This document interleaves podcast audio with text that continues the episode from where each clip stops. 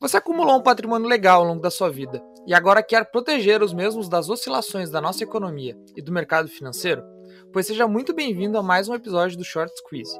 Short Squeeze é o podcast de dicas curtas da Smart Money, o portal inteligente de investimentos. Eu sou Guilherme Guerreiro e hoje eu estou acompanhado do Daniel Valente, que é sócio e head de assessoria patrimonial na Messi Investimentos. Olá, Daniel, tudo bem? Seja bem-vindo ao Short Squeeze. Como vai? Tudo bom? Prazer aqui em falar contigo. Eu agradeço muito a tua presença no episódio de hoje do Short Quiz, Daniel. É um prazer te receber. É, e para começar, eu queria que, se possível, tu contasse um pouquinho sobre tu e a tua trajetória no mercado para os nossos ouvintes que estão escutando pela primeira vez. Legal, Guilherme. Uh, eu trabalho já há muitos anos, né, como o responsável por fazer as estratégias, montar estratégias de gestão de patrimônio e proteção de patrimônio.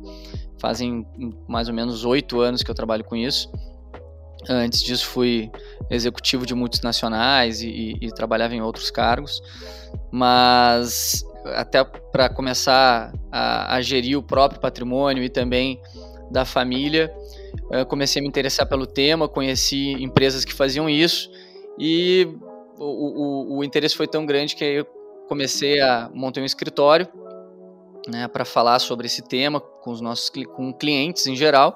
E aí, há cinco anos, eu estou na Messen levando esse assunto e entregando né, esse, esse serviço para os clientes da Messen.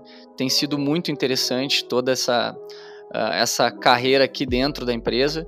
Né? Ao longo desse tempo, a gente conseguiu ajudar um grande número de clientes a se planejar, a ter uh, uma visão mais eficiente em relação ao próprio patrimônio e no fundo, no final das contas, ajudando os clientes a proteger, né, esse patrimônio e por consequência também proteger a própria família, né? Show de bola. E nesse episódio do Short Squeeze, o Daniel vai nos explicar o que, que é proteção patrimonial e vai compartilhar conosco algumas estratégias para proteger o dinheiro e os bens que você tanto trabalhou para adquirir ao longo da vida.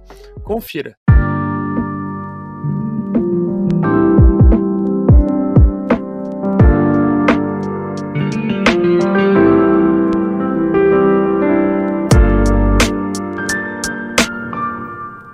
Ao longo da vida, por meio de seu emprego e talvez com a ajuda de seus investimentos, é possível que você tenha criado um patrimônio legal para você mesmo. Uma boa reserva de emergência ou um imóvel próprio são alguns exemplos.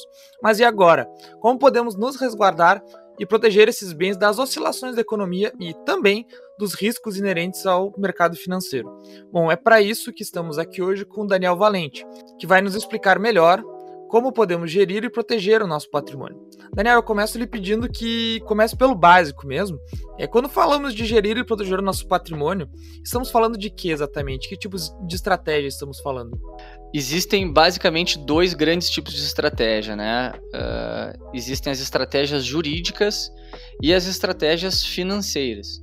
Né? Então, as estratégias jurídicas elas vão ser recomendáveis para alguns tipos, alguns perfis de clientes e alguns perfis de patrimônio. Normalmente, para pessoas que têm patrimônio imobilizado, imóveis, né, uh, ou empresas, uh, existem ali várias sugestões do âmbito jurídico. Pessoas que têm uh, patrimônios mais líquidos, mais investimentos financeiros, existem também algumas estratégias nesse, nessa seara, né, na seara financeira, algumas ferramentas interessantes mas não existe melhor ou pior solução no mercado. Existe sim as soluções mais adequadas a de cada perfil, né? E para você, Daniel, qual a importância, é, de fato, das estratégias de segurança patrimonial? A importância, a gente, ao, ao longo de muitos anos trabalhando nessa, nesse mercado, né, com esse tipo de serviço, a gente enxergou muitas e muitas famílias tendo problemas na hora, por exemplo, de transmitir o seu patrimônio para os herdeiros, né? Para seus sucessores, para filhos normalmente. Porque as famílias elas não se planejaram adequadamente.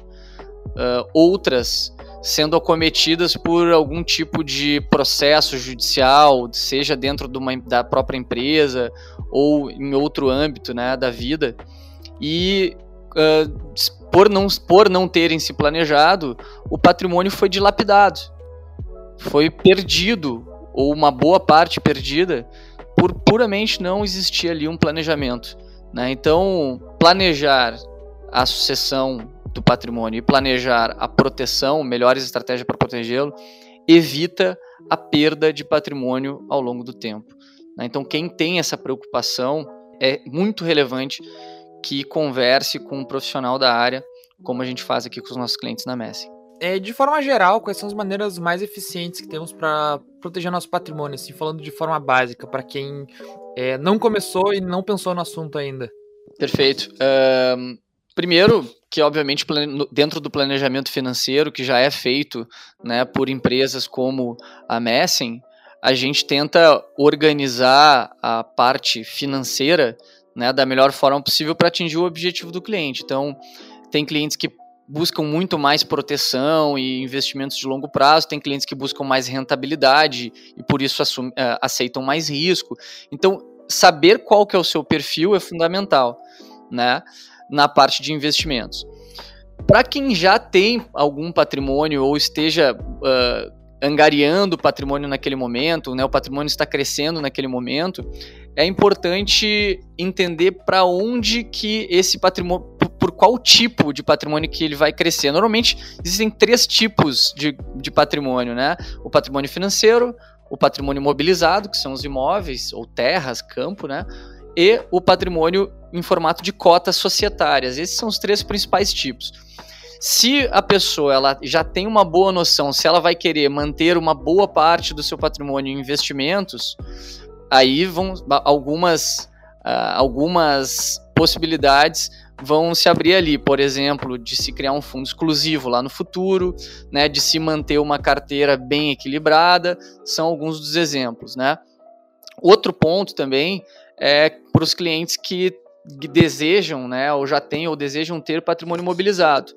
É importante olhar para as estratégias jurídicas, como por exemplo, doação, doação com reserva de usufruto, que é uma estratégia para transmissão de patrimônio, ou até mesmo uma holding patrimonial, que vai, vai ter né, obviamente ganho de eficiência fiscal, né, dentro, ou seja, abrigar o patrimônio imobilizado dentro de uma empresa tem ganhos fiscais e também por se tratar de um CNPJ, de uma empresa, tem também um, ganhos ali de gestão e também de proteção do patrimônio.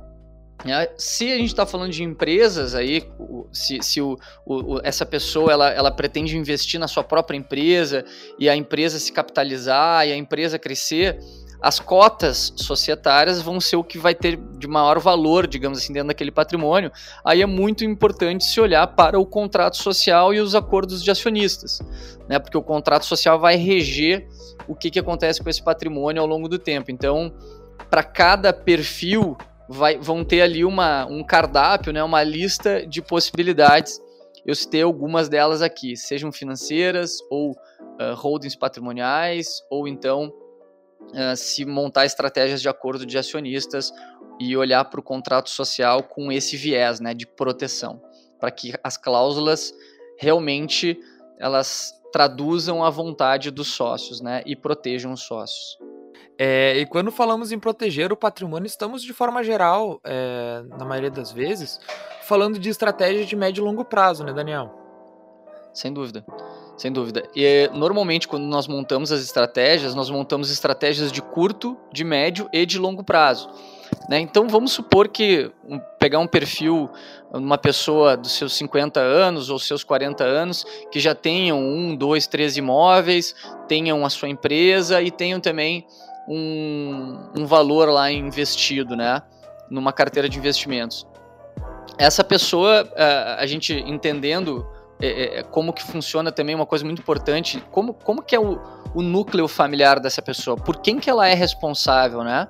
Ela tem filhos, não tem filhos, ela tem cônjuge, se sim, né, marido ou esposa, qual que é o regime de bens. Então, os perfis eles são muito variados, né? Uh, é por isso que, que se tem que, tem que se entender exatamente qual que é aquele perfil e além de entender o perfil do patrimônio do núcleo familiar, tem que entender qual que é a vontade dessa pessoa. A gente conversa aqui com inúmeros clientes e alguns deles não tem essa grande preocupação em relação a proteger patrimônio ou proteger a sucessão do seu patrimônio para os filhos, né? Alguns dizem, ah, pô, eu não, não recebi nada dos meus pais eu pretendo usar o meu patrimônio e meus filhos, eu vou dar educação, eles que busquem, né, construir o seu próprio patrimônio. Existe esse perfil. Existem outras pessoas que têm uma preocupação, que querem, uh, que não querem que aquele patrimônio seja dilapidado, né, que, que esse patrimônio ele sirva já de base, de alicerce para que os filhos possam alçar voos ainda maiores, né, uh, que tenham uma boa segurança. Então, a vontade dos clientes depende.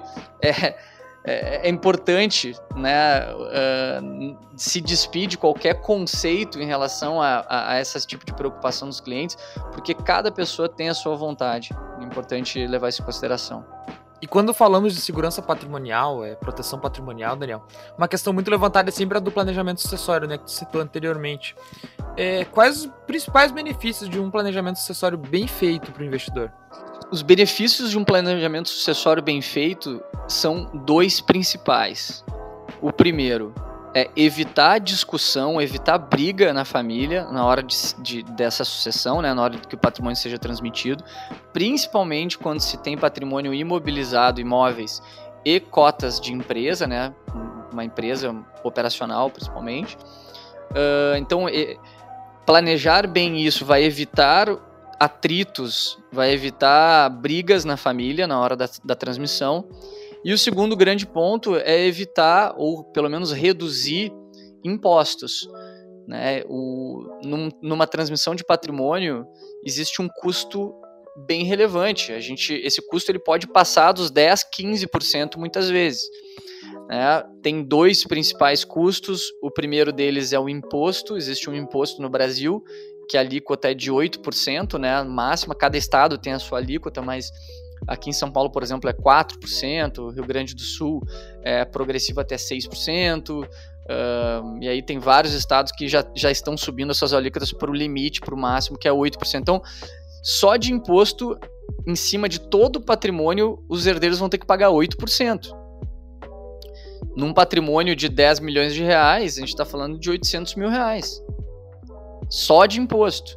Fora isso, tem o custo do advogado. Né? O, quando o inventário, principalmente inventário judicial, e muitas vezes o inventário é obrigatório que seja judicial, se existe menor de idade, como herdeiro, incapaz, se existe discussão ou se existe testamento, o inventário vai ser judicial. E o, o advogado, a tabela da OAB fala que o advogado deve cobrar em torno de 6% em relação ao patrimônio, né, para poder fazer o processo.